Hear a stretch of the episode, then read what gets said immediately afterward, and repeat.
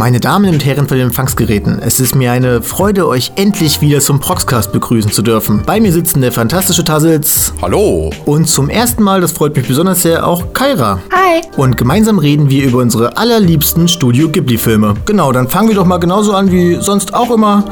Äh, erzählt mir mal, was habt ihr denn zuletzt so gesehen? Kaira, möchtest du vielleicht anfangen? Ich habe zuletzt Somali angeschaut. Also das, das war ein Airing aus der letzten Season. Und ich finde den Manga schon total klasse. Das ist halt total niedlich gemacht. Ein kleines Mädchen, ein Menschenmädchen in einer Welt, in der eigentlich nur noch Monster leben. Die Menschen haben den Krieg gegen die Monster verloren. Was soll man auch anderes erwarten? Und deswegen sind sie vom Aussterben bedroht. Und Somali ist jetzt mit ihrem adoptierten Vater mehr oder weniger, einem, einem Golem auf der Suche nach den überlebenden Menschen weil der Golem hat nicht mehr lang zu leben und er versucht halt, die Eltern zu finden. Äh, du hast gesagt, das war ein Airing, ist der jetzt abgeschlossen schon? Mhm. Äh, wie viele Episoden umspannt das Ganze denn? Oh, ich glaube, es waren zwölf.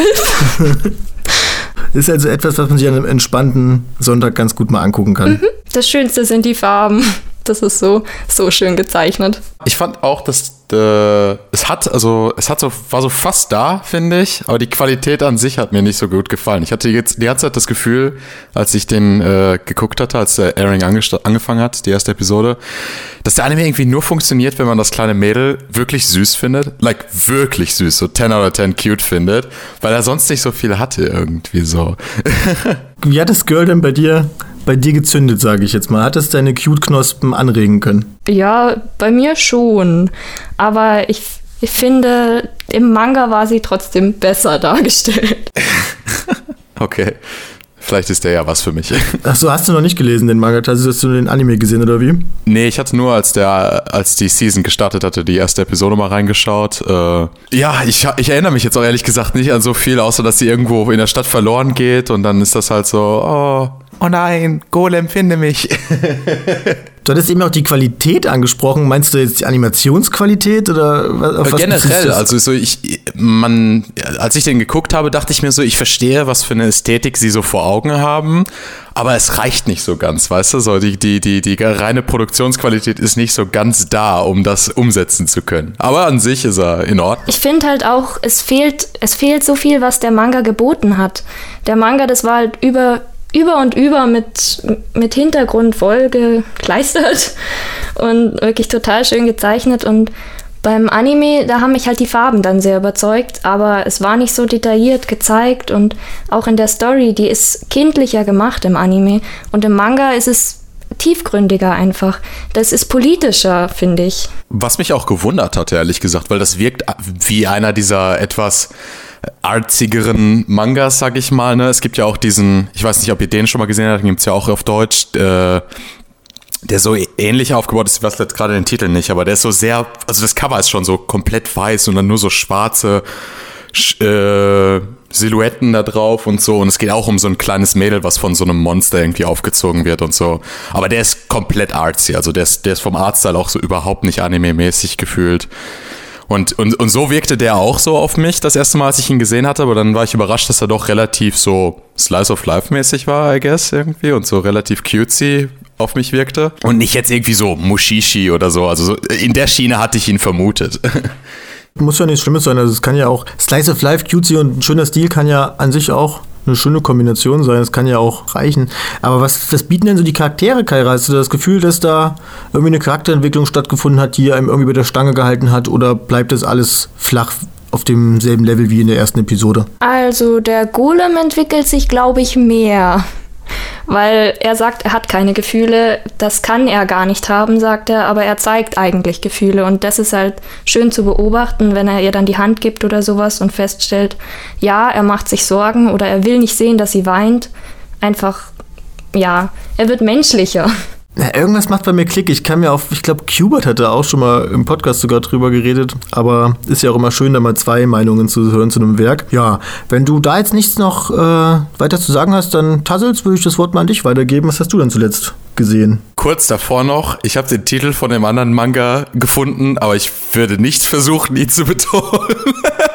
ja, also der Untertitel ist Das fremde Mädchen und darüber ist es sieht irgendwie so gälisch oder, oder sowas aus. Oder ja, so irisch oder so. Ich glaube, Siuli Arun oder so. Den gibt es auch in Deutschland jetzt mittlerweile, genau, ja. Ja, den meinte ich auch. Ja, ja. Den hatte ich, den hatte ich halt im, äh, in der Bücherei gesehen, neben, äh, Bücherei sag ich schon, in äh, Bücherladen gesehen, neben, neben Somali. Und dann dachte ich halt so, die wären ähnlich.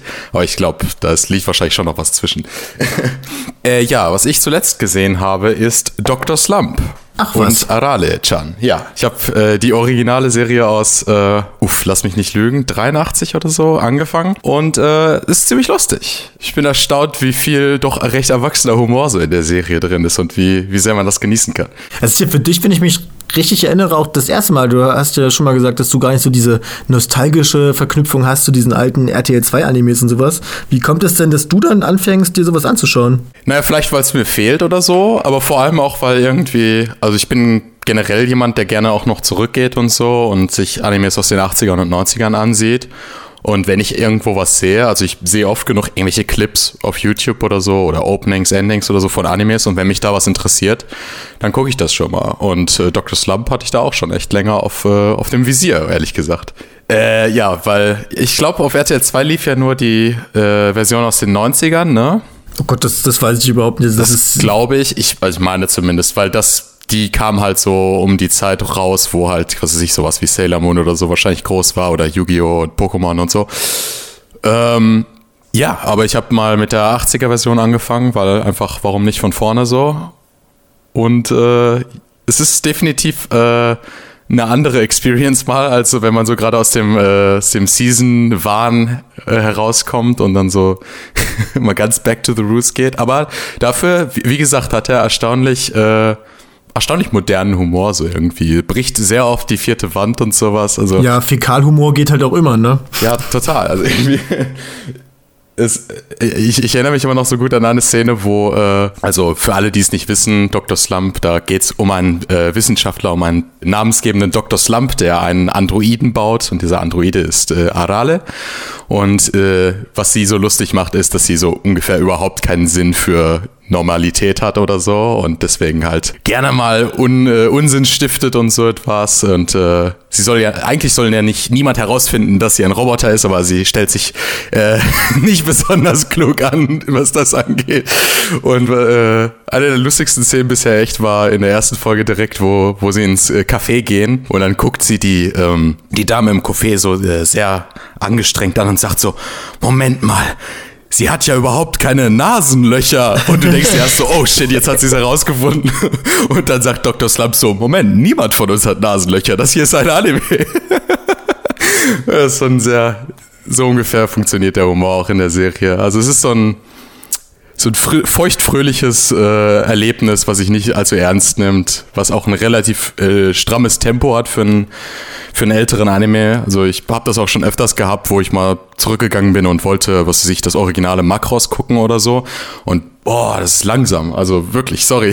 Es gibt viele Leute, die mögen gerade das originale Makros oder so, aber es ist echt eine langsame Serie, so gefühlt. Äh, früher war das Pacing halt irgendwie noch ein bisschen entschleunigter. Ja, genau. Heutzutage genau. haben ja viele Animes irgendwie dieses Ding, es muss jede Folge auf einen Highlight irgendwie zugeben oder irgendwie am besten schon alle 10 Minuten irgendwie Knall oder sowas. Das gab es halt damals noch nicht. Genau. Ja, was mich aber dann eben überrascht hat, dass Dr. Slump doch schon so Witz auf Witz hat echt folgen lassen und so. Das ist schon ordentlich, so wie man das eigentlich heutzutage auch kennt von jetzt so Sachen wie äh, keine Ahnung, Punny Pony Dash oder, okay, der ist auch schon etwas älter, aber so welche Art von, sag ich mal, Sketch-Comedy-Shows. Ich, ich, weiß auch gar nicht, ob du, ob du das jetzt schon erwähnt hast. Das ist ja von Akira Toriyama, der dann später auch genau. an Dragon, Dragon Ball, Ball, gearbeitet hat. Und ich finde, da sieht man halt wirklich viele Parallelen, gerade zum Ursprungs Dragon Ball vor dem Zeitsprung und so. Es ist schon ein ähnliches Humorlevel, nur dass es halt bei Dr. Slump irgendwie tausendmal übertreter ist. Ja, ja. Und es gibt tatsächlich auch Crossover-Folgen. Ich weiß nicht, ob du soweit dann schon geguckt hast, ob es das dann schon bei dir gab. Nee, nee, nee, nee. Soweit bin ich noch nicht nicht, aber ich habe gesehen, dass es äh, Crossover-Episoden gibt. Da bin ich mal gespannt, weil das originale Dragon Ball habe ich auch noch nicht gesehen. Mal sehen, ob sich das danach. Ja, Entschuldigung. aber vielleicht hänge ich das ja dann hinterher, so, weißt du? Einmal chronologisch durch das ganze Akira-Verse durch, so. Das, das Geile war halt, für mich war das damals Avengers, bevor es Avengers gab. Ich habe irgendwie Dragon Ball geguckt und Dr. Slump und dann plötzlich, hey, Moment mal, das ist doch jetzt das Dr. Slump-Intro gewesen, da fällt dann Son Goku da irgendwie bei denen hin und so. Das wow, war mega geil. Der Wahnsinn. Mindblown, sowas geht. Ja, Kaira, hast du Dr. Slump schon mal gesehen? Gesehen? Kennst du das oder Nee. ist dir das fremd? Aber du hast bestimmt schon mal irgendwelche Memes oder so gesehen. Also großer Gag ist, dass der, ähm, der Code aussieht wie Zuckerwatte. Und ich dachte auch wirklich meine ganze Kindheit über, das wäre Zuckerwatte und habe mich auch gefragt, warum die sich daran stören, dass sie das jedem anbietet. es ist halt rosa. Also.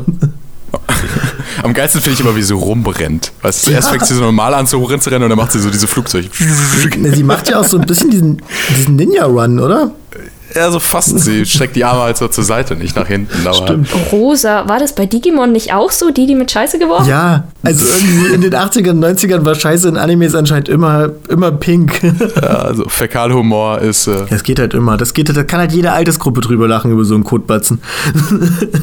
ja, schon. Aber es gibt halt auch so, also wirklich, es gibt so Folgen oder so, es gibt so einen ganzen Sketch, der darauf aufbaut, dass, äh, dass Dr. Slump ähm, eine, eine Frau hinterher spannt, weil er nicht weiß, wie halt das weibliche Genital aussieht. Und ich denke mir so, ah, okay, das ist, das ist ein sehr merkwürdiges, sehr merkwürdiger Sketch für diese Art von Show Kann oder man so. halt auch in Zeiten von Google gar nicht mehr nachvollziehen. ja, das auch. Das dachte ich mir auch so. Hast du keine, keine Magazine oder so? Aber war die Grundprämisse nicht auch, dass er eigentlich nicht ein kleines Mädchen erschaffen wollte, sondern einfach eine, die perfekte Frau für sich? Und das ging halt schief, war das nicht irgendwie so? Oh, das weiß ich nicht. Vielleicht wird das später irgendwann erwähnt, aber ich glaube, das, das war also sein, sein großes Problem. Der, was will er denn mit so einem kleinen Mädchen? Der möchte doch eigentlich die ganze Zeit nur eine vollbusige Frau. Er ist doch ein bisschen der Muten Roshi aus dem Universum. ja, das, das stimmt. man sieht die Parallelen auch von den Charakteren oder so. Also das ist schon, man sieht so, wer, wer ist das äh, Ebenbild zu dem in Dragon Ball so ein bisschen. Ist auch irgendwie schön. Also wenn man an Toriyama denkt, denkt man halt immer an, Dok äh, an Dragon Ball halt und an Dr. Slump irgendwie. Und ich finde schön, dass das auch heute noch aufrecht gehalten wird. Es gibt nämlich tatsächlich auch bei Dragon Ball Super, ist vielleicht ein kleiner Spoiler, gibt es äh, auch einen, einen Crossover mit äh, Dr. Slump und da tauchen die Charaktere auf und das ist sehr witzig, vor allem wenn man da mal so auf so Sachen wie Power Level guckt und so. also da kann die Kleine halt ohne Probleme mit Son Goku und Vegeta mithalten und das ist halt schon irgendwie krass. Äh, ich meine, ihre Fähigkeiten sind ja so oder so schon von vornherein einfach nur völlig, völlig vage gehalten und das finde ich so genial. Also manche finden es schon erstaunlich, dass sie irgendwie, was weiß ich, so äh, ein Auto aufhalten kann, aber dann macht sie irgendwie, dann wirft sie einen Baseball und der Baseball fliegt so dreimal um die Welt oder so. Das ist schon ganz lustig. Ja, und da sagt einer, dass, also, dass seine Werke erst ab Dragon Ball Z bizarr geworden sind von den Powerplay-Listen. Das war schon immer so. Nee. Hast du dazu noch irgendwas ähm, zu ergänzen? Nicht wirklich, ne. Beides von euch war jetzt eher positiv, würde ich mal behaupten. Und ich muss jetzt leider mit der großen Enttäuschung von 2020 bei mir auftischen. Ich weiß, Oh, das oh, Jahr ist oh. noch nicht so lang. Und ich weiß, dass der Anime richtig viele Fans hat, aber mich hat es nicht gekriegt. Und zwar geht es um Promised Neverland. Moment, warum 2020? Lief Weil ich, den nicht Jahr? 2020, weil ich den 2020 gesehen habe. Ja, gut. Meine persönliche Enttäuschung 2020. Habt, habt ihr den gesehen? ja, also Nee. den, die ersten paar Episoden. Okay, gut. Hast dann aufgehört, weil du es total langweilig fandest, oder? Äh, nee, eigentlich nicht. Ich weiß nicht, warum ich ihn nicht weitergesehen habe. Ich fand die ersten paar Folgen eigentlich sogar relativ stark. Ach was, na, die erste Folge ist gut, aber ab dann geht es halt nur darum, dass sich irgendwelche extrem unsympathischen Kinder ähm, über irgendwelche mega schlauen Pläne unterhalten und Fang spielen und irgendwie entwickelt sich daraus meiner Meinung nach nicht wirklich viel. Auch wirklich der größte Kritikpunkt, den ich an der ganzen Sache habe, ist, dass ich da nicht einen sympathischen Charakter irgendwie gefunden habe. Ich weiß nicht, ob meine Ansprüche irgendwie ein bisschen zu hoch sind irgendwie durch Animes, wo die Charaktere halt auch wirklich so ein Grund sind, sich da irgendwie in diese Welt so reinzufixen und reinzuarbeiten, dass das in so reinzieht. Bei Promised Neverland für mich überhaupt nicht irgendwie. Also ich kann dir jetzt auch vom, vom Keinen irgendwas erzählen, was mehr ist als irgendwie so ein ganz klarer Character-Stick. Da gibt es halt den einen, der ist ruhig und schlau. Da gibt es die eine, die ist, äh, die ist gut und glaubt an sich und ist mutig. Irgendwie so, so ganz simpel geschriebene Charaktere. Da ändert sich auch nichts dran. Und wenn es dann mal einen Plot-Twist gibt, dann habe ich den meistens irgendwie dann schon Folgen davor irgendwie vorhergesehen. Und es war dann quasi, wie wenn du ein Flugzeug siehst und du weißt ganz genau, okay, das wird jetzt abstürzen. Und ich weiß auch, warum es abstürzt, aber im Tower hört keiner auf mich. Und dann fliegt es halt volle Kanne irgendwo hin. Und und dann war es das halt. Und so ist Promised Neverland für mich leider gewesen. Und wenn ich einen schlechten Anime gucke, finde ich das eigentlich nicht schlimm. Aber ich mag es halt nicht, wenn ich einen Anime gucke und da eine gewisse Erwartungshaltung dran habe. Und ich meine, das war ja wirklich auch ein ziemlich gehypter Anime, oder habe ich das irgendwie falsch gesehen? Ja, schon. dann so enttäuscht zu werden. Also da hört man doch eigentlich nur Positives drüber. Ich verstehe das nicht. Ich verstehe nicht, ob ich ein bisschen verkorkst bin durch irgendwie so erstklassige. Ich glaube ich glaub einfach, dass die, dass, dass die Prämisse so stark ist. Das ist, was die Leute so reingezogen hat, weißt du? Gerade weil die erste Episode schon auch relativ spannend so äh, einen, einen spannenden Konflikt etabliert oder so etwas. Auch wenn der, ich weiß jetzt nicht, wie der später noch aufgelöst wird. Wie gesagt, ich habe nur den, den Anfang gesehen oder so. Aber meistens reicht es ja schon, wenn die wenn die Grundidee da ist, weißt du, wenn der mhm. Konflikt, der Grundkonflikt interessant genug ist, dann äh, ist es nicht so wirklich relevant, wie der später aufgelöst wird. Also zumindest nicht relevant für den Hype, den der Anime aufbaut, weißt du? Für, ich würde sagen, es ist wichtig dafür, ob der Anime so in fünf Jahren immer noch als ein guter Anime gesehen wird. Aber ja, das stimmt. Also die Prämisse ist, auf, ist auch wirklich was Neues. Und das ist wahrscheinlich auch wirklich das Beste an dem, an dem Anime. Dies Neu würde ich nicht sagen. Also ich habe schon, ich kenne echt genug Werke, die dieses, äh, keine Ahnung, ähm, Kinder, die für ihre Organe geharvestet werden oder so. Das kenne ich wirklich, das, ohne Scheiß, das ist so ein oft verwendeter Trope tatsächlich. Ich habe sogar mal einen Tosa-Artikel darüber geschrieben. Egal. Ähm, auf, je auf, jeden Fall glaube ich, dass, ähm, dass es einfach nur wichtig ist, wie viele Leute reingezogen werden dafür, dass es so einen Hype aufbaut. Es ist das gleiche bei, ähm, bei dem noch größeren Anime der letzten, des letzten Jahres, nämlich äh, Demon Slayer. Ich glaube, da sind auch viele Leute einfach reingekommen, weil der relativ so on the surface relativ stark wirkt. Ja, aber Demon so. Slayer hat halt Leute wenigstens noch diese Action, die, die er da irgendwie dann noch reinzieht und die Animationsqualität und sowas. Bei Promised Neverland lässt es halt alles nach der Folge so extrem nach. Also das sieht dann auch irgendwie nicht mehr gut aus. Echt? Wird das auch? Also, nee, also ich finde das Editing okay. und solche Sachen ist da teilweise, sofern man bei Anime von Editing reden kann, Natürlich kann ist da teilweise so weiß nicht, irgendwie so, so billig irgendwie, keine Ahnung. Also die Cuts gefallen mir teilweise einfach nicht. Das wirkt irgendwie so plakativ. Und halt, das würde mir gar nicht so auffallen, wenn es in der ersten Folge nicht überragend gewesen wäre. Das ist ja das große Problem. Ich habe die.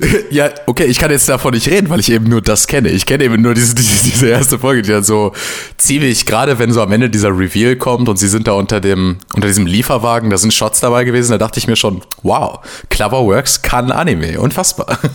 Das war ja auch alles toll, aber ich meine, es muss ja auch irgendwie eine einen Grund gegeben haben, warum du das nicht weitergeguckt hast. Also das, wenn sich das komplett begeistert hat, dann. Ja, vielleicht ist es das, dass der, der Grundkonflikt interessant genug war, aber ich nicht das Gefühl hatte, dass die Auflösung interessant genug wird. Ich, ich kann dir jetzt keine wirkliche Antwort liefern. Es wird am Ende einfach irgendwas Unterschwelliges gewesen sein, was mich davon abgehalten hat. Die kann mir wahrscheinlich keiner geben, die Antwort. Niemand wird es mir erklären können. In den Kommentaren werde ich wahrscheinlich gehatet dafür, dass ich Fantast dieses fantastische Magnum Opus der Anime-Geschichte nicht mag. Ich halte mich da raus. ich halte mich da raus. Ich distanziere mich von diesem Mann. Ich habe ihn noch nie gesehen. Vielleicht weiß ich nicht. Ich kann mir auch vorstellen, dass, bei viel, dass es bei vielen Menschen schon reicht, dass das Kinder sind, dass sie da irgendwie für die irgendwie Empathie zeigen und irgendwie für die mitfühlen und sowas. Aber das reicht bei mir halt irgendwie nicht. Einfach nur zu sagen, dass das Kinder sind. Vor allem, wenn die sich überhaupt nicht wie Kinder verhalten. Das ist halt dieses typische Anime-Problem, dass das halt eigentlich Erwachsene sind. So wie die ihre Pläne machen und wie die sich unterhalten und sowas. Das wirkt für mich selten, als wären das wirklich Kinder. Es sei denn, es sind halt wirklich so, weiß ich nicht, so ganz kleine Kinder. Die sind halt so die klischeehaft dieses, oh, ich bin ein Baby. Ja gut, diese Mind Battles würden halt nicht so gut funktionieren, wenn die jetzt wirklich dumm wären oder so, ne? Ich finde zum Beispiel NGE ist da ein gutes Beispiel für. Ich meine, da sind das auch Kids und äh, werden irgendwie dieses, in diese Situation irgendwie reingesteckt und es ist grundlegend spannend. Aber man kauft es halt irgendwie ab, dass die jetzt nicht erwachsen sind oder so, weil man, weil die Probleme irgendwie halt sehr mit dem Erwachsenwerden und der Selbstfindung verknüpft sind. Gut, das ist jetzt natürlich, ist jetzt natürlich eine hohe Messlatte, würde ich sagen, von so Character Acting und so. Aber die lege ich halt auch an. Da wirst du, glaube ich, ein bisschen öfter enttäuscht als nur bei Promise Neverland. Werde ich auch, ständig. Aber das Opening war gut, immerhin etwas. Das stimmt, das ist ein guter Song. Das Einzige, was ich kenne, aber. Uh -huh. Das, das rockt halt. Das ist doch auch, wie heißt denn die Band nochmal? Die machen ja recht viel. Overworld. Genau, die haben auch ähm, Ao nur Exorcist gemacht, glaube ich. Ja, genau, total ja, schön. Das ist ein tolles Lied. Ich würde es jetzt einspielen, aber ich glaube, das darf ich nicht. Egal, also ihr habt, denke ich, nichts weiter zu dem Anime zu sagen. Nicht mehr als das, was ich schon gesagt habe. Ich habe auch nichts mehr dazu zu sagen. Ich versuche gerade noch irgendwie, ich würde es ja vielleicht gerne noch mit einem positiven Ding irgendwie enden lassen. Fand ich noch toll daran. Ich finde, die haben gute Gesichter einfach so gemacht in dem Anime. Also zumindest das, was ich so gesehen habe, wenn ich so die Screenshots gesehen habe, die, die Mimik war sehr gut umgesetzt von den Charakteren. Ich habe nämlich erst das Charakterdesign aus dem Manga gesehen und dachte mir so, äh, I don't know, das gefällt mir nicht so wirklich. Und als ich es dann im Anime gesehen habe, dachte ich mir, oh, okay, das funktioniert tatsächlich. Also negativ auffallen tun die Charakterdesigns nicht. Man könnte höchstens damit argumentieren, dass die ein bisschen langweilig sind, weil halt jeder Charakter dieselben Klamotten trägt. Das ist halt dieses, sind halt weiße Overalls und man kennt das vielleicht von Dragon Ball, die wurden ja, da hat ja Toriyama mal gesagt, dass er sich dieses Super Saiyan-Ding hat einfallen lassen, damit es dann einfach ist, das zu zeichnen, weil man die Haare dann halt nicht mehr ausmalen muss. Und keine Ahnung, so wirkt es bei Promised Neverland für mich irgendwie auch. Das, das, das ist gar nicht mal so dumm. Da habe ich, nicht- da hab ich nicht dran gedacht. Einfach aus Faulheit. Alle Charaktere einfach weiße Overalls. Ja, also vielleicht ist es nicht so, ich will jetzt hier auch keinem irgendwie, keinen Rufmord irgendwie betreiben. Wenn es euch gefällt, gefällt es euch. Ich würde sagen, wir gehen jetzt aber zu einem schönen Part unseres Lebens. Es wird nämlich jetzt Zeit für unseren fantastischen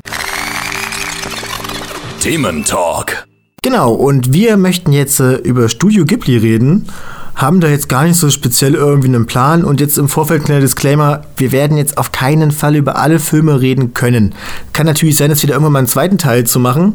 Heute soll es wirklich mal um die Filme gehen, die uns ganz besonders im Herzen liegen, sage ich jetzt mal. Und ja, deswegen frage ich jetzt vielleicht einfach mal so die Runde. Tassels, was ist denn ein Studio Ghibli-Film, den du dir anmachst, wenn's mal, wenn du mal so ein richtig wohliges Gefühl haben möchtest? Also wenn ich ein wohliges Gefühl haben will, dann, äh, hm, naja, es schwankt so ein bisschen. Also entweder Ponyo, das wäre natürlich absolute Ekstase, Spaß, Spaßspiel, ja? oder wenn es wirklich mehr so um dieses, äh, diese Wholesomeness geht, dann wahrscheinlich Kikis kleiner Lieferservice. Ach ja, da, da schließe ich mich direkt an. Ähm, Kaira, wie sieht's bei dir aus? Kikis Lieferservice, ist das ein Film, der dir gefallen hat, den du magst? Ja. Kikis Lieferservice, das war als Kind so, den wollte ich immer sehen. Wenn da ein Trailer kam, habe ich mir gedacht, das muss ich anschauen und ich habe es nie geschafft. Ich habe ihn erst vor ein paar Jahren gesehen, aber ich mochte ihn immer noch. Ich finde, das ist auch ein Anime, der wird nicht schlecht, wenn man den ohne diese nostalgische Verklärung guckt. Ich habe den tatsächlich auch erst das erste Mal vor ein paar Jahren, glaube ich, gesehen. Und er wurde instant mein absoluter Lieblings-Ghibli-Film. Tja, also an einen Teil kann ich mich anschließen, aber ich habe ihn auch als Kind gesehen. Den hast du dann wiederum als Kind gesehen, oder wie? Ja. Obwohl du ja nicht so der Anime-Head warst. Hast du einfach den. Ja, nee, das waren so die Filme, die auf, auf Super RTL liefen, die ich äh, gesehen hatte. Ja, da lief halt so immer, äh, also gefühlt jedes zweite Wochenende lief halt Chihiros Reise ins Zauberland, ne? Äh, naja, Prinzessin Mononoke lief manchmal, das Schloss im Himmel, Kikis kleiner Lieferservice und hm, mein Nachbar Totoro, ja, der lief auch noch. Aber das waren so die Filme, die da liefen halt. Und die habe ich auch gesehen. Ja, also so die, die bekanntesten. Ich denke mal, die meisten Leute kennen den, aber Kaira, möchtest du vielleicht für die fünf Leute, die, die es nicht wissen, mal kurz zusammenfassen, was es in dem Film geht? So ganz grob die Prämisse?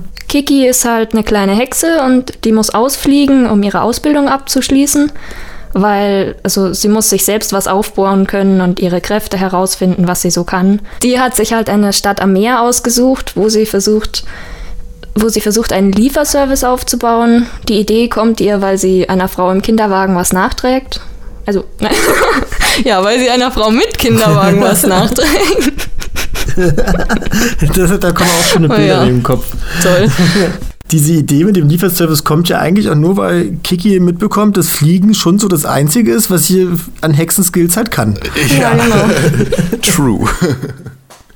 Ja, aber es ist, es ist glaube ich, auch jetzt gar nicht groß der Plot, der jetzt irgendwie bei Kiki das Besondere ist, weil das ist jetzt ja wirklich Kaum, also bei, bei, bei, bei, bei kaum einem Film aber gefühlt so. Also zumindest bei den Miyazaki-Filmen. Die haben, sind generell mehr so Filme, die sich so von einer Szene in die nächste reiten und die Szenen an sich sind, sind das Ikonische. Nicht unbedingt. Das stimmt. Obwohl bei Prinzessin Mononoke zum Beispiel, finde ich, ist schon auch irgendwie. Das ist schon so der Film, der am ehesten eine durchgehende Storyline hat, die man verfolgen kann. Das stimmt. Mm, Das könnte aber auch daran liegen, Mononoke ist ein japanischer, das ist eine Verfilmung von Gilgamesh im Grunde. Nur japanisch interpretiert. Echt? Ha, interessant, das wusste ich nicht. Das wusste ich auch noch nicht. Gilgamesh hat mehrere, mehrere Einzelgeschichten und ich kenne leider die Geschichte, die Mononoke inspiriert hat, nicht wirklich. Ich habe die andere deutlich gelesen. Aber es basiert ja schon öfter mal auf äh, Büchern. Ich meine, Kikis kleiner Lieferservice basiert ja auch auf einer, äh, auf einem Roman, meine ich, oder? Habe ich auch gehört. Und da habe ich auch gelesen, dass die noch äh, ein bisschen ausführlicher sind. Und dass man da zum Beispiel auch eine Begründung dafür bekommt, warum ein gewisser Charakter ähm, eine gewisse Fähigkeit verliert. Das möchte ich jetzt natürlich nicht vorwegnehmen, aber ihr wisst bestimmt, was ich meine. Oh, nicht Spoiler. Deswegen war ich jetzt ja vage. Ihr wisst ja bestimmt, was ich meine. ja, ja, ich verstehe schon. ja, es, also Kikis kleiner Lieferservice ist, äh, ich weiß nicht, ob man das sagen kann tatsächlich, weil das sehr von der Tagesform abhängt, aber es ist, glaube ich, mein Lieblings-Ghibli-Film tatsächlich. Äh, was alleine daran liegt, dass ich so die Ästhetik total adore, die der Film hat. Diese, diese Stadt am Meer ist wunderschön. Es, ähm, die Musik ist super toll und es hat einfach so ein tolles Sommergefühl, was ich immer gebrauchen kann irgendwie. Ist, äh, der Film sieht super hübsch aus und äh, ich mag Kiki auch einfach als das beste, das beste Ghibli Girl, finde ich. Das stimmt. Das komplexeste finde ich auch so ein bisschen. Ich meine, Shihiro und so, die, die sind alle cool und die haben auch eine gewisse Ebene und die entwickeln sich auch weiter, aber alles irgendwie recht eindimensional. Ja, ja, die haben alle so ihren Arc aber zum Beispiel Chihiro ist mir zu ein bisschen zu passiv, weißt du, sie wird so mehr durch den Film hindurchgeschoben irgendwie. Sie reagiert halt eigentlich die ganze Zeit nur. Genau, sie, sie reagiert so auf die Situationen, die auf sie wirken, die halt auch ein bisschen fantasiereicher und abstruser sind als jetzt in Kikis kleiner Lieferservice natürlich. Kiki ist halt so die perfekte Mischung aus, sie ist halt schon so, sie, sie hat einen, äh, so ein gewisses Problem irgendwie am Anfang, was sie äh, überkommen muss und sie kann mit dem Jungen da nicht sprechen und was auch immer und so und hat Probleme mit ihrem Selbstbewusstsein und sowas. Aber gleichzeitig ist sie auch so, sie ist ein, so ein keckes Mädchen irgendwie und man mag sie schon von Beginn an irgendwie. Sie ist, das ist eine gute Mischung. Aber interessante Figuren. Da gibt es auch noch die Erinnerungen an Mani. Da finde ich, ist die Protagonistin auch noch sehr aussage, also ist aussagekräftig und entwickelt sich. Kennt ihr Erinnerungen an Mani? nee, leider nicht. Beide nicht gesehen, aber ich habe gehört, dass der toll sein soll und bring uns doch mal ein bisschen auf den Geschmack. Naja, die Protagonistin Anna, die ist halt eher so in sich zurückgezogen und ist der Ansicht, dass alle anderen zu einer magischen Welt gehören, zu der sie nicht gehört. Also so ein bisschen kastenmäßig, dass sie halt der Außenseiter ist und sie hat keine Chance, irgendwie da reinzukommen. Die anderen Kinder finden sie daher ein bisschen gruselig. Sie ist irgendwie komisch, zeichnet immer für sich allein und sowas. Und ihre Mutter schickt sie daher irgendwann, ähm, irgendwann in eine ländliche Gegend nach Hokkaido, ans Meer. Und da geht sie halt viel raus und zeichnet. Das ist wie eine Kur. Und da lernt sie Mani kennen. Mani ist ein fröhliches Mädchen und von dem lernt sie eine ganze Menge. Und sie taut immer mehr auf in dem Film. Und das hat am Ende halt eine Entwicklung, die man nicht erwartet und wird irgendwie mystisch und so und wirklich total berührend und ergreifend. Das ist so schön. Und am Ende ist sie halt total fröhlich und hat Freunde. Also sie wird lebendiger. Wow. Eine Sache, von dem wir alle nur träumen können. Ja, da bin ich noch nicht angekommen. Den Arc habe ich noch nicht durchlaufen. Na, da braucht es bei mir auch noch ein bisschen, bis ich, bis ich den Charakter-Arc mal anstoße. Aber es klingt toll. Ich weiß auch gar nicht, warum ich ihn noch nicht gesehen habe, aber irgendwie, ich weiß nicht, irgendwie habe ich, hatte ich dann den Bezug zu den neueren Studio Ghibli-Filmen irgendwie einfach so ein bisschen verloren. Ich weiß nicht, ob es daran lag, dass man auch öfters mal gehört hat, dass sie so ein bisschen ihren Zauber verloren haben, weil Miyazaki war ja auch zeitweise nicht mehr dabei oder so. Also Marnie ist halt jetzt nicht von ihm, ne? Aber das gab es ja auch schon immer mal, dass Filme jetzt von anderen Regisseuren. Ja, das stimmt. Ich meine, das letzte Glühwürmchen zum Beispiel, was ja auch einer meiner Lieblings-Ghibli-Filme ist, ist ja auch nicht von ihm, sondern von dem anderen, wo mir leider der Name jetzt verfallen ist. Is Isao Takahata. Auch toller Film. Er macht ja immer eher die Filme, die so ein bisschen geerdeter sind. Weniger Fantasy. Gut, außer Pompoko vielleicht, aber. ja, aber. Also Zauber hat Mani auf jeden Fall. Da ist jetzt nichts verloren gegangen, nur weil der 2014 erst rauskam. Nee, das glaube ich auch nicht. Ich glaube auch, dass es von den neueren Ghibli-Filmen durchaus ganz tolle gibt und so. Aber irgendwie, es gibt bei mir halt so eine Lücke irgendwie. Also wie gesagt, ich, bis zu Chihiros Reise habe ich sie halt alle gefühlt gesehen, also nicht alle, aber so viele davon gesehen, weil man irgendwie so als Kind einen Bezug dazu hatte. Danach gibt es dann halt so eine Pause, wo, ich muss ganz ehrlich sein, ich habe zum Beispiel das wandelnde Schloss nicht gesehen. Was? What the fuck? Ja, das ist einfach ein bisschen zu spät dann vielleicht für mich gewesen. I don't know. Also der lief zumindest einfach nicht auf RTL 2 oder ich habe ihn da nie gesehen. Das musst du nachholen.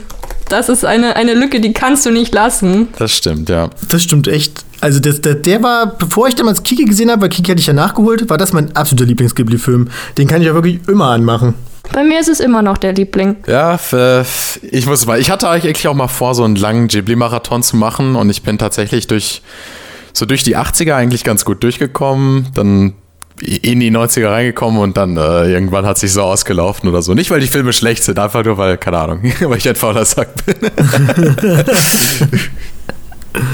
Ja, das stimmt. Dieses äh, Tazels Ghibli-Filme, so eine Storyline, die zieht sich schon seit der ersten Folge des Podcasts durch. Ah, ja, stimmt. Ich hatte das schon ein paar Mal erwähnt. Ne? So Porco Rosso und sowas hatte ich erwähnt, glaube ich.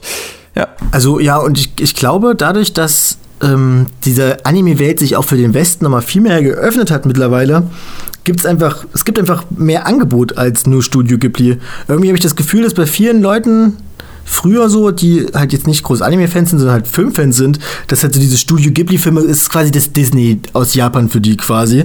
Aber es kam halt so viele, so viele Sachen mehr jetzt irgendwie rübergeschwappt, gerade das Internet und sowas, dass Studio Ghibli vielleicht auch so ein bisschen einfach an, an dieser Relevanz verloren hat. Könnte das vielleicht sein? Mm, das kann schon sein. Es gibt ja jetzt jede Menge bekannte Regisseure und es kommt eine Menge rüber zu uns. Ja, ich habe auch so das Gefühl, dass sich die Industrie ein bisschen mehr auf Film zuge äh, dem oder dem Film zugewandt hat oder so etwas. Also ist klar, gab es immer mal wieder so große Budgetfilme, die jetzt nicht Ghibli waren, wie was ich Akira oder Ghost in the Shell oder so etwas, aber das passiert halt wirklich so gefühlt alle zehn Jahre mal oder so. Ähm, und in den letzten Jahren ist es dann doch deutlich mehr geworden. Ne? Du hast jetzt halt so Leute wie halt Makoto Shinkai und Mamoru Hosoda und äh Ich finde, es ist halt auch viel einfacher, wenn man jetzt in die Manga-Abteilung geht und sich einen Film kauft, wie wenn man sagt, ich fange mal mit Volume 1 an, zahle viel mehr für den Film und dann kaufe ich mir irgendwann Volume 2 und Volume 3, damit ich die, den Anime vollständig habe. Das ist halt auch ein größerer Griff in den Geldbeutel und ja, fürs Filmerlebnis fürs Filmerlebnis ist dann ein Werk, glaube ich, einfach nützlicher. Es ist als Geschenk und auch für sich selbst irgendwie. Gerade so, die sonst kein Animes gucken, haben ja viele Leute so diesen Vor, diese Vorurteile, dass Animes halt immer 350 Folgen haben und ewig gehen und, als Serie und so. Und ich glaube, da kommst du mit dem Film halt einfach mehr so an den Massengeschmack irgendwie ran, weil da wissen die, okay, ich gehe jetzt ins Kino, danach hat sich das wieder erledigt. Und ich glaube, viele realisieren überhaupt nicht, dass es Animes gibt, die auch signifikant kürzer sind als jetzt eine westliche Serie wie Game of Thrones oder sowas. Keine Ahnung. So ein durchschnittlicher Anime hat ja also zwölf Folgen. Wobei Filme halt auch generell ein anderes Publikum ansprechen, finde ich. Also so ein, so ein Mamoru Hosoda-Film oder so ist jetzt nicht wie ein TV-Anime oder so. Der wirkt auch ganz anders. Der versucht schon wirklich mehr so eine ich will jetzt nicht sagen Normie, aber so eine, so eine etwas allgemeinere äh, Publikum, so ein etwas allgemeineres Publikum anzusprechen als irgendwie Idol Anime 7 aus der aktuellen Season oder so, weißt du? Das, das ist schon so eine andere, andere Anspruch, der dahinter steht.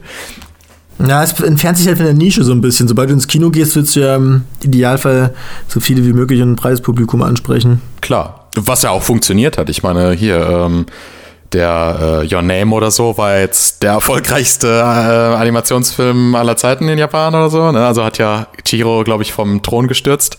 Das ist doch krass, das hätte ich niemals gedacht.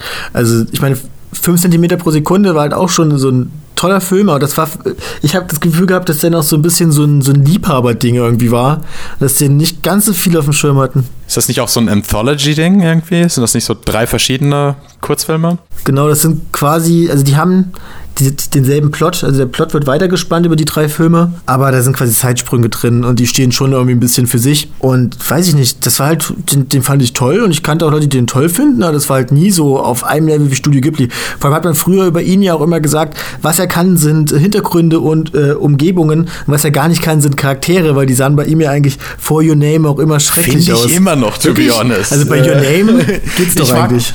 Ja, Your Name hat ja, äh, bei Your Name sind ja die Charakterdesigns auch nicht von ihm, ne? aber die sind ja von, die sind auch von der, die auch Anohana und so gemacht hat. Ach so. Äh, sah schon mal rougher aus bei ihm, finde ich. Aber auf jeden Fall, aber trotzdem habe ich immer noch so das Gefühl, äh, er macht zu viel an seinen Filmen. Also ich meine, ich will ihm das nicht wegnehmen. So erst, wenn er so der Auteur ist, der natürlich irgendwie, er will das Drehbuch schreiben und, und äh, Regie und Cinematografie und was auch immer und äh, Screenplay und was auch immer, äh, soll er machen oder so. Aber manchmal habe ich einfach das Gefühl, es wäre perfekt, wenn er sich einfach nur um die visuellen Aspekte des Films mal kümmern könnte und einen richtigen, einen richtigen Writer sich so holt, weißt du? So, ich will jetzt nicht, ich will jetzt nicht sagen, dass seine Filme nicht gut geschrieben sind, aber sie könnten, wenn die, sag ich mal, so vom Writing on par wären mit mit dem Visuellen so, dann wäre das, glaube ich, schon noch was anderes irgendwie. Ich finde die Story von Your Name aber eigentlich auch, auch sehr schön. Also das ja, ist so Popcorn-Pino irgendwie, aber trotzdem so.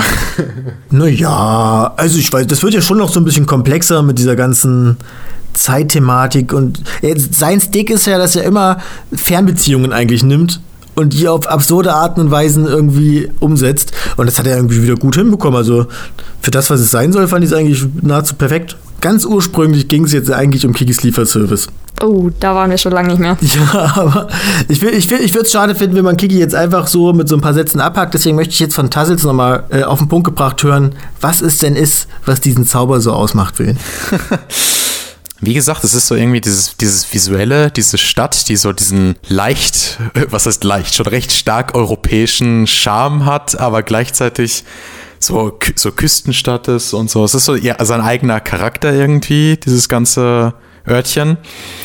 Und, und, und wie dieser Film einfach elegant so von einer Situation in die nächste so springt, ohne dass man jetzt unbedingt.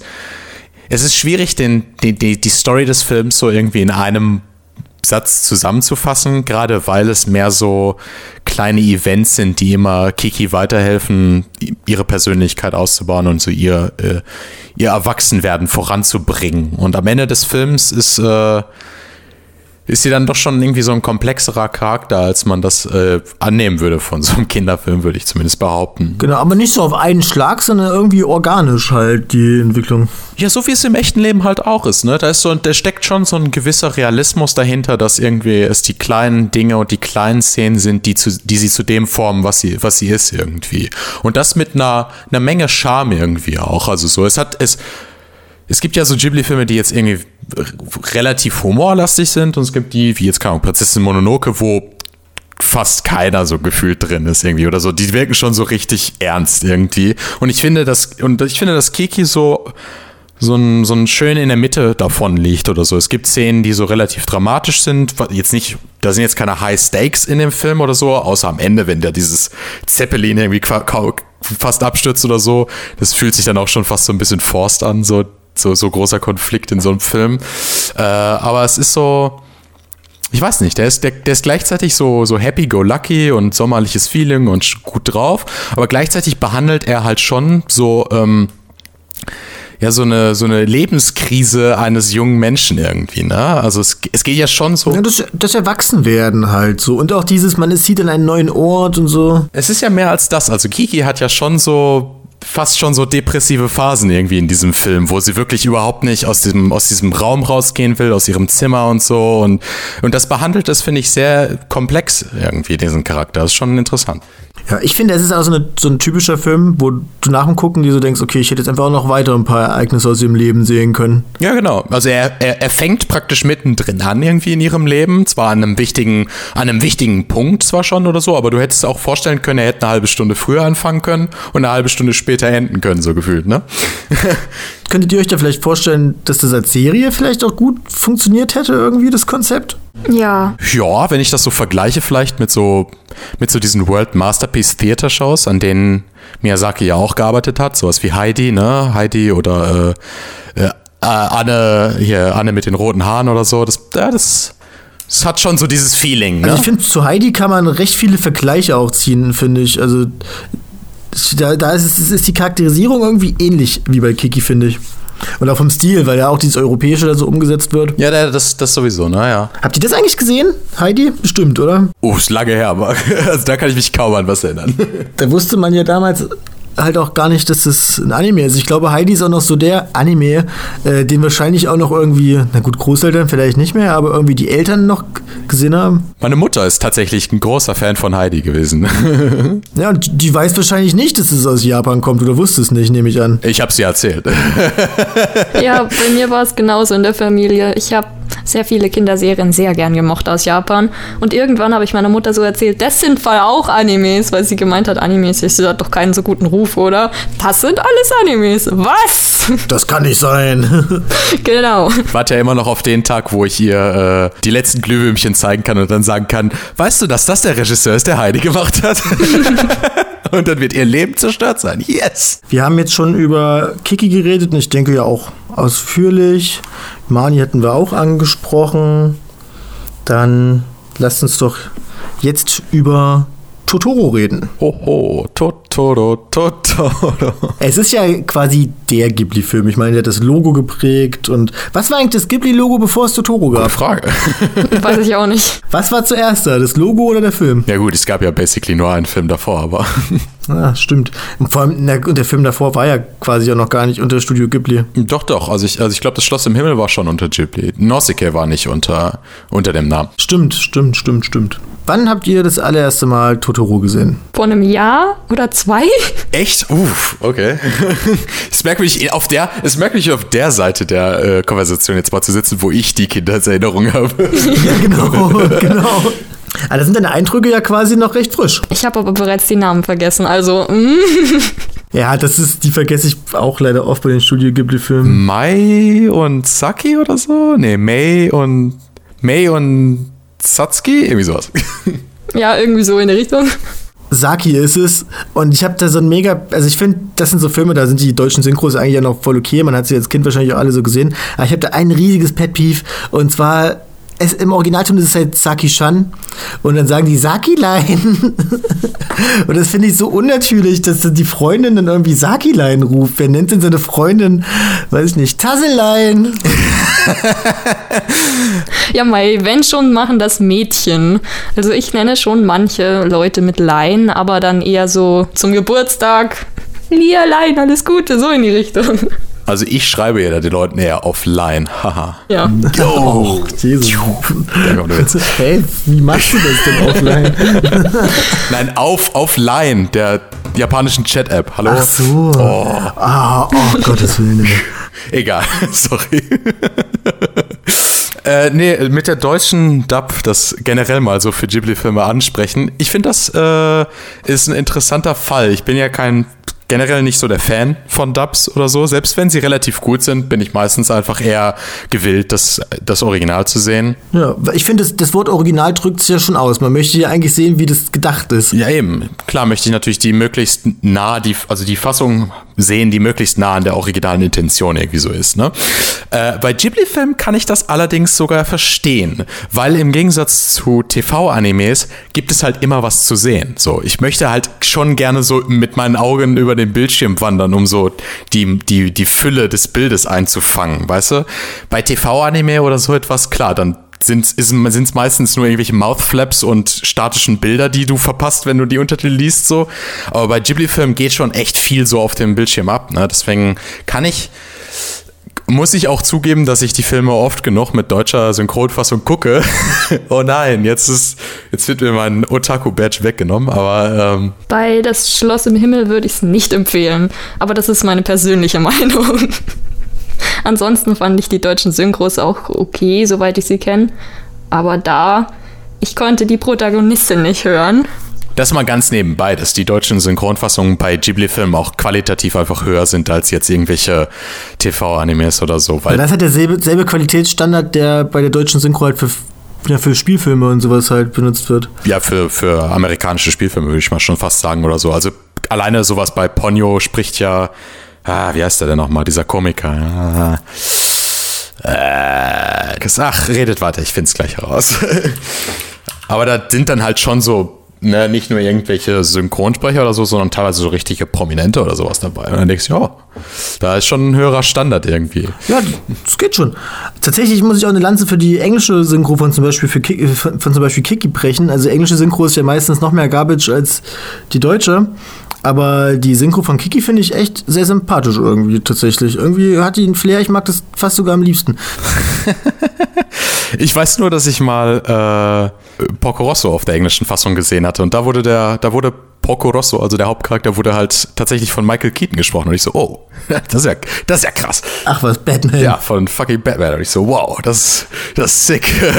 da könnte ich mir auch vorstellen, das tatsächlich zu gucken. Christian Tramitz, so hieß der übrigens, sorry, Christian Tramitz, der hat bei Ponyo den, äh, ich will nicht Willen sagen, er ist ja nicht wirklich, ein, es gibt ja keinen wirklichen Willen in dem Film, aber ja, den Widersacher gespielt. Ja, genau. Ja, mein Nachbar Totoro. Da waren wir, glaube ich, zuletzt. Ja, was ich bei dem Film ganz interessant finde, ich hatte ja gerade so über dieses Spektrum von äh, Filmen, die so relativ lose sind und Filme, die eine Struktur doch eher haben. Und äh, der ist bei mir auf der komplett losen Seite. So. Also das ist so das Paradebeispiel für einen Film, der irgendwie so überhaupt keine overarching Story hat, außer äh, Kinder wollen ihre kranke Mutter sehen, I guess, so, ne? Aber äh, der, der ist halt so perfekt, weil er irgendwie zeigt, obwohl es in, ein Film ist und so und keine, keine Slice of Life Serie funktioniert, funktioniert das halt trotzdem schon in diesem Format, weißt du? Es ist so, äh, ist schwierig zu beschreiben oder so, aber ähm, äh, Miyazaki hat das ja mal beschrieben mit Leere oder so. Er nennt das ja, glaube ich, Leere, was er benutzt in seinen Filmen. So, so, als Gegenteil zu halt Action oder was auch immer. Und der Film besteht halt so gefühlt 90 Prozent aus Leere und ist trotzdem unterhaltsam. Und das finde ich so, so interessant irgendwie. Ich finde, der Film hat ein perfektes Pacing, weil immer wenn du so eine Situation bekommst, wo du dir denkst, dass diese Leere halt irgendwie, okay, jetzt könnte auch mal was passieren, dann passiert immer was.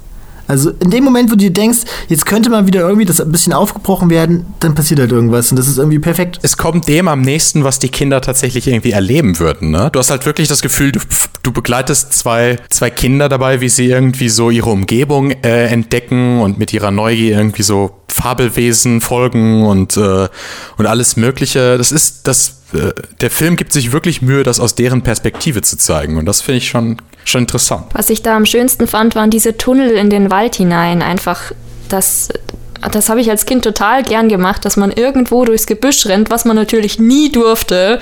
Aber das war einfach Abenteuer, das war toll. Ja, und so die eigene Fantasie so ein bisschen halt anstrengen. Ich meine, könnte man rein interpretieren bei dem Film, dass das alles nur in der Fantasie der Kids spielt? Ja, ich meine, man, man ich meine, darauf spielt er ja auch so ein bisschen an, ne? dass, dass der Vater und die Mutter das nicht so wirklich irgendwie mitbekommen und dass nur sie äh, das sehen können. Ich meine, es ist halt auch nicht wichtig so wirklich für den Film, ne? ob das jetzt tatsächlich stattfindet oder ob das nur Fantasien von denen sind darauf kommt es ja dann am Ende nicht an. Irgendwie. Irgendwo war mal eine Stelle, da habe ich mir schon gedacht, es sah sehr so aus, als wäre es doch nur eine Fantasie. Aber im restlichen Film hatte ich eigentlich schon geglaubt, ja, das passiert wirklich, aber Erwachsene merken sowas halt nicht. Kennt ihr die Dark Creepypasta? Eigentlich ist äh, May nur in einem Koma und träumt dann. Ja, aber genau diese Creepypasta gibt es doch zu jedem Anime. Ja, aber da passt sie halt so überhaupt nicht, weil dieser Film ja exakt irgendwie das Gegenteil davon ist. Ja, ich glaube, wenn ich meine Lieblingsszene benennen müsste, dann wäre es etwas klischeehaft, aber die Szene an dem, an dem Busstopp. Ich liebe einfach, wie das aufgebaut wird, fast schon wie in so einem Horrorfilm irgendwie. Und Sehr dann artet es. Ja, es ist wirklich so extrem atmosphärisch und dann äh, endet es halt irgendwie nur damit, dass Totoro total Spaß hat, irgendwie wie die, zu, zu, dazu zu hören, wie die Regentropfen auf seinen Regenschirm fallen und so. Das ist, ich finde das einfach so, so genuine, so wholesome in dem Moment. da komme ich immer, kommt immer ein Lächeln. Ich habe auch eher mit was Gruselichem gerechnet dann und das hat aber ja eigentlich gar nicht in den Film gepasst. Also.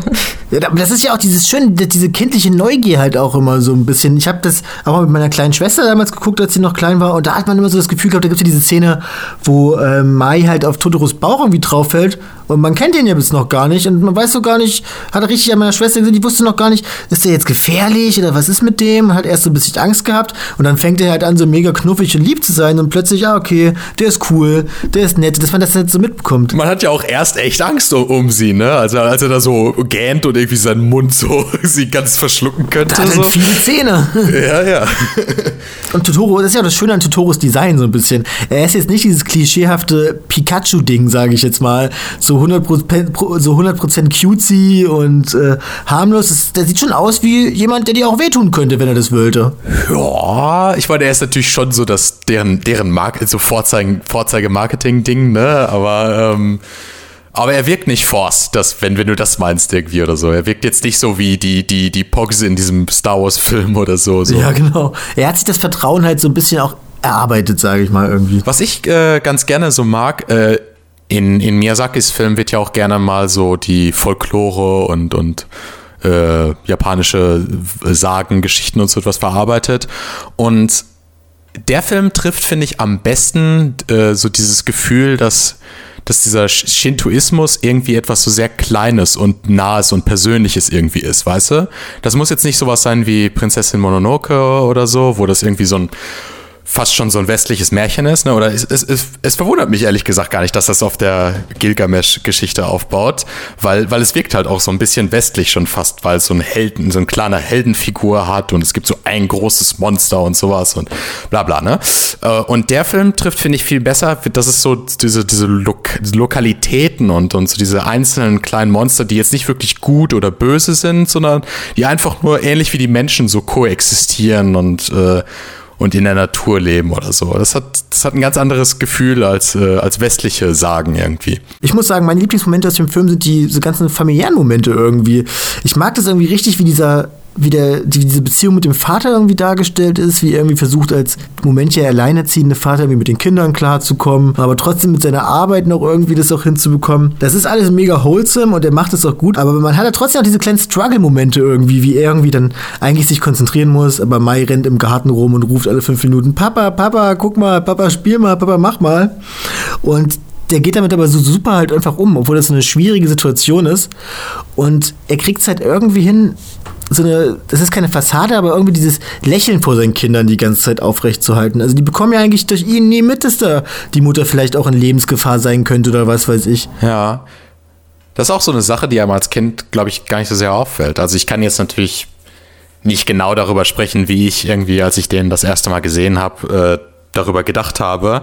Aber ich glaube schon, dass das etwas ist, was mir erst bei später oder was mir aufgefallen, erst aufgefallen ist, als ich ein bisschen älter war und die nochmal gesehen habe, wie viel so im Hintergrund von der Familie irgendwie so, so, so mitgeht oder so. Als Kind denkst du dir so, oh ja, es ist spaßig und Totoro ist so, ist so cool und was auch immer. Und so diese Teile des Filmes behältst du so im Blick oder so. Und wenn du, wenn du dann etwas älter bist und ihn nochmal schaust, dann denkst du dir halt schon so, wow, okay, der, der Vater versucht halt schon so, sie ein bisschen so äh, behutsam irgendwie durch diese schwierige Lage ihres Lebens zu, zu, zu hieven oder so, ne? Ist schon.